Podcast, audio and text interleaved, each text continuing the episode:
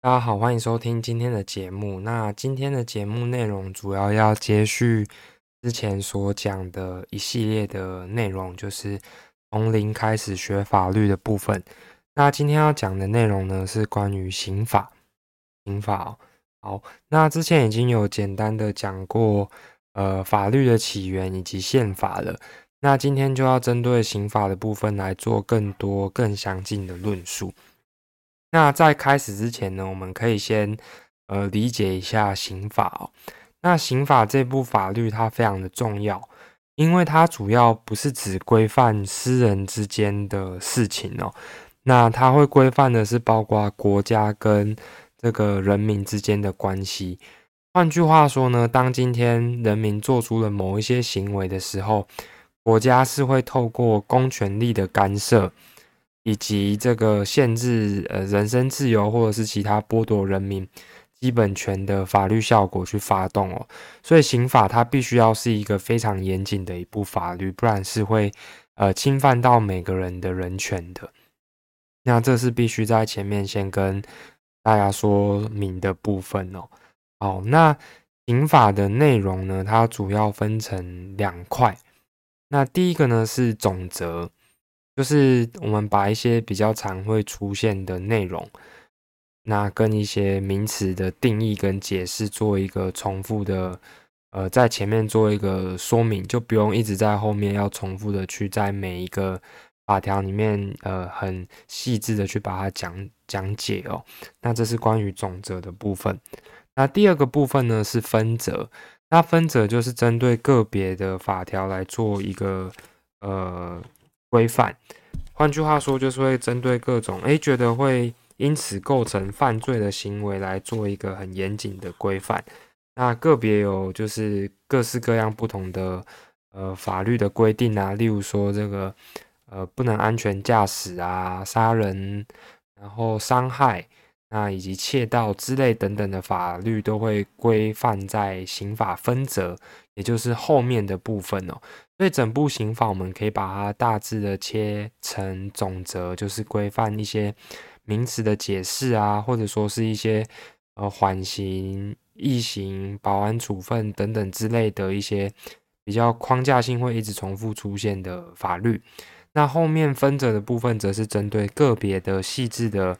各个行为来做一个约范，以及每一个会构成犯罪的一个法律所会承担、必须要去承担的法律效果。好，那我们就接着继续讲这个关于刑法的部分。那刑法它最主要出现的目的是为了什么呢？诶，这是一个非常发人省思的问题。那每个人可能对于这个呃问题都会有不同的。个别各自的见解跟自己的论述啊。那通常我们在看刑法这件这部法律的时候，它主要规范的目的呢，可以这样子理解。那我个人的理解呢，就是大概会变成说是刑法它是为了去做一个犯罪的预防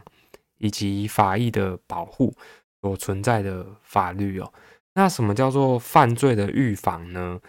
简单来讲，就是说今天我们。不希望有人随随便便去侵害到其他人的权利，去侵害到其他人的权利，所以呢，就我们透过一个刑法的建立来告诉大家说，今天如果你违反了我们的刑法，那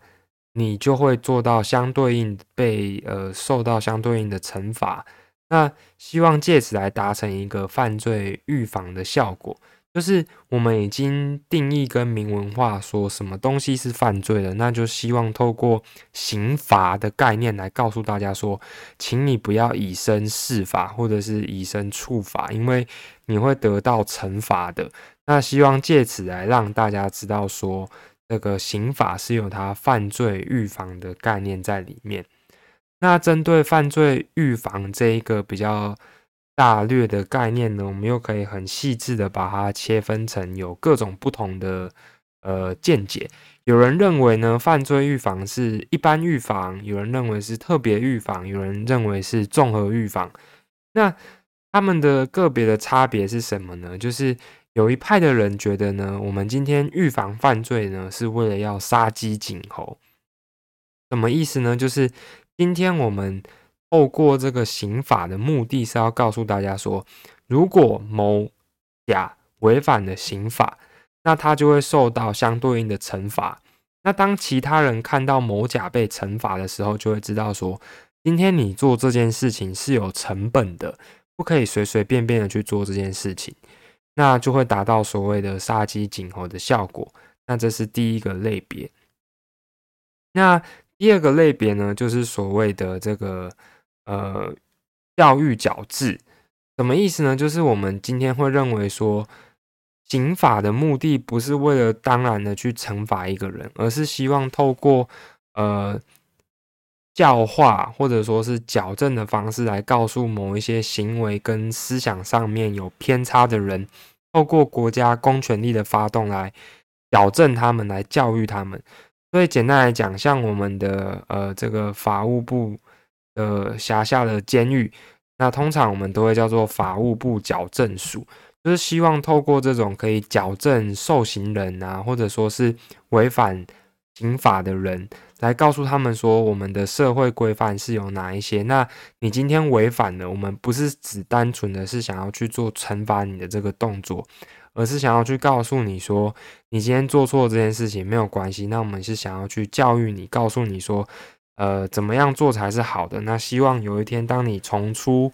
社会回来社会的时候呢，可以不要再犯之前的这样子的错误，而且也希望在这个。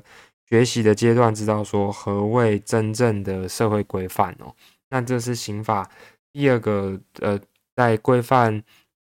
这边的第二个会有的论述。那第三个呢，就是所谓的综合理论，就是他会觉得说，哎，今天我们这个刑法的目的啊，不是只单纯的呃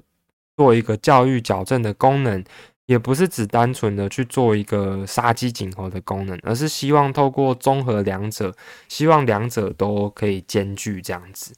好，那这是第一个部分，关于这个呃犯罪预防。那第二个呢，刑法最主要的目的就在于法益的保护。什么叫做法益的保护呢？就是今天我们生活在这个人类社会啊，我们不希望走在路上。那有人会突然拿刀砍我一刀，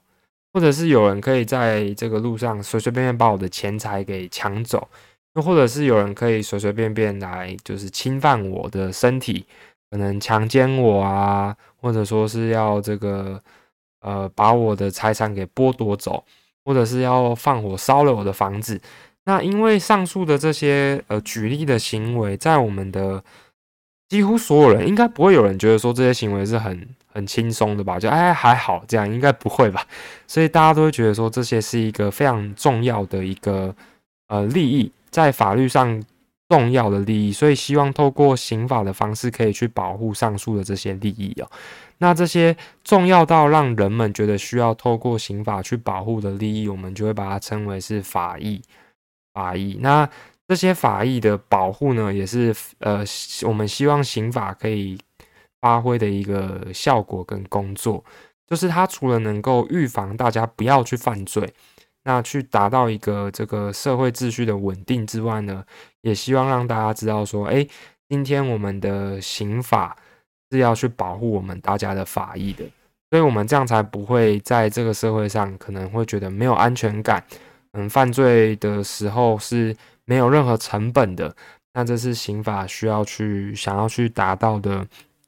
主要的两个目的，第一个就是这个所谓的犯罪预防，那在第二个呢，就是法益保护的部分。好，那简单讲到现在，就是这是关于刑法之所以要存在的一个目的啊。那其实刑法它是一个诶还蛮严谨的一门学科，所以是的确是要花很多时间把它讲完哦。那我不期待我自己能够透过这一集的内容就把整个刑法给讲完。我希望是做成一个概略性的整个介绍这样子哦。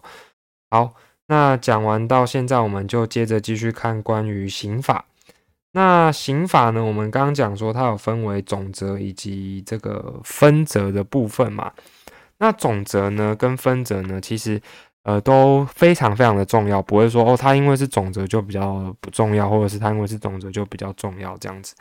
那其实我们在看刑法这件事情的时候呢，我们简单来讲，可以用一个很大的框架来判断一件事情。怎么说呢？就是我们会透过一个这个叫做所谓的三阶理论、三阶段理论，就是我们会透过一个构成要件、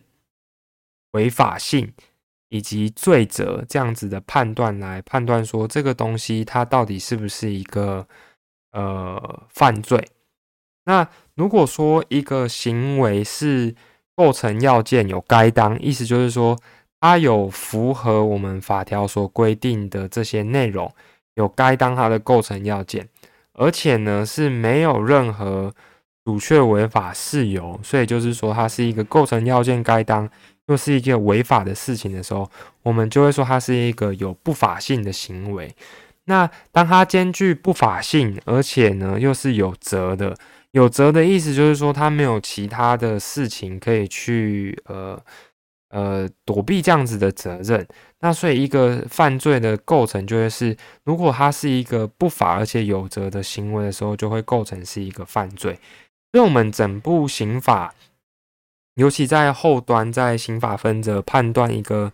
呃一个行为到底有没有犯罪的时候，通常都会依循着这样子的一个脉络去做判断哦。所以，第一个我们会从构成要件的地方去着手。就是一个构成要件，举例来说呢，就是呃，我们会把它分成是客观的跟主观的。那我们希望客观跟主观彼此之间是相互呼应的。什么意思呢？当呃，今天假设一个犯罪叫做假设某甲做了某些行为，他会得到十年以上的有期徒刑。那前面的假设某甲做了某些行为呢，就是我们讲的构成要件。那后面的呢，说他会得到某些图形呢，这个就会叫做所谓的法律效果。所以构成要件的意思就是说，当我们今天在做一件事情的时候，如果它有符合我们法条所称的构成要件的话，那它就会是一个不法啊，它就是会是一个构成客观构成要件该当的事情哦。那什么意思呢？我们举一个例子啊，还来讲好了。我们看一下这个中华民国的刑法第两百七十一条，两百七十一条，两百七十一条的第一项有说，这个杀人者处死刑、无期徒刑或十年以上有期徒刑。所以这样子的意思就是说，今天假设你做了一个杀人行为，这个构成要件，那我们会判断，呃。给你科与相对应的法律效果，就有一死刑、二无期徒刑，或者是三十年以上的有期徒刑。所以这就是一个构成要件跟法律效果之间的关系，这样子。好，那举刚刚的例子来讲好了。所以如果今天呢，客观构成要件该当，意思就是说，诶，今天有一个人真的做一个杀人行为的时候呢，而且他有杀人的故意，那我们怎么判断故意呢？就是他有认知，他。自己明明知道说杀人这个事情是不可以做的，他知道杀人这件事情是不可以做，但是他却想要去做，他却去做了，所以我们就会处罚你今天做的一个行为，他是故意的、有认知的，而且又想要的，然后你又符合那个行为，我们就会说你有这个。构成构成要件的该当这样子，所以构成要件有客观的该客客观跟主观都要该当。那第二个层次就是所谓的违法性。那违法性的部分呢，我们主要会有几种比较常见的，包括说这个法规的主确违法事由。举例来讲，例如说这个我们常常听到的这个正当防卫，或者说是紧急避难，以及超法规的主确违法事由，例如说你得到人家的承诺啦。你可以推测得到人家的承诺啦，或者是义务冲突哦，以及最后是这个可罚的违法性，就是可能这件事情的违法性本质并没有这么的高，那我们就会认为说它在违法性的层次并没有那么的，呃，就是它可以被主确违法掉这样子，不具有这个呃违法性。那最后罪责能力的话，就是我们会去判断说他到底是不是有罪责能力、不法意识跟期待可能性的。所以简单来讲，我们针对一个呃犯罪的行为呢，我们以最简单的例子来看，就是一个故意犯罪。那故意犯罪，我们就是会符合刚刚讲的，有一个客观构成要件该当，主观构成要件也是符合的，而且是有不法不法性，而且是有责的。那这个就是一个故意犯罪。那整部刑法除了故意犯罪之外呢，我们还会规范着各种不是各式各样，例如说所谓的未遂啊、呃过失啊，或者说是这个障碍未遂、不能未遂之类的东西哦。那这其实都是的规范。会规范在我们的刑法总则里面。那简单来讲呢，总结一下哦。所以刑法呢，它主要是来去规范说我们，呃，希望可以达到一个犯罪预防，而且具有法益保护的这个效果。所以，如果今天你在思考一件事情或者是社会事件的时候，你可以去想想看，说如果我们今天对于这个人，科予某某样的刑法的时候，是不是可以达成刚刚上述讲的这两个刑法的目的哦？它可以有效的去做一个犯罪预防的行为吗？它可以达成法益的保护吗？那这主要会是刑法在这个学理上或者是实务上运作上会主要会需要的思考层次这样子。好，那这集的节目就先录到这边，希望大家会喜欢今天的节目。因为刑法它真的是一个范围比较大的节目，所以还是希望透过概率性的方法，让大家比较知道整个刑法的呃框架会长怎么样。那我最后再做一个总结哦，所以刑法呢，我们会把它分成这个总则跟分则的部分。那要判断一个犯罪行为到底是不是违法。或者说是值得处罚的时候呢，就是要判断说它到底是不是具有法性，以及是不是有责。那不法性的判断呢，就必须要从构成要件以及违法性去做一个判断。那这集的节目就先到这边，希望大家会喜欢，谢谢收听，拜拜。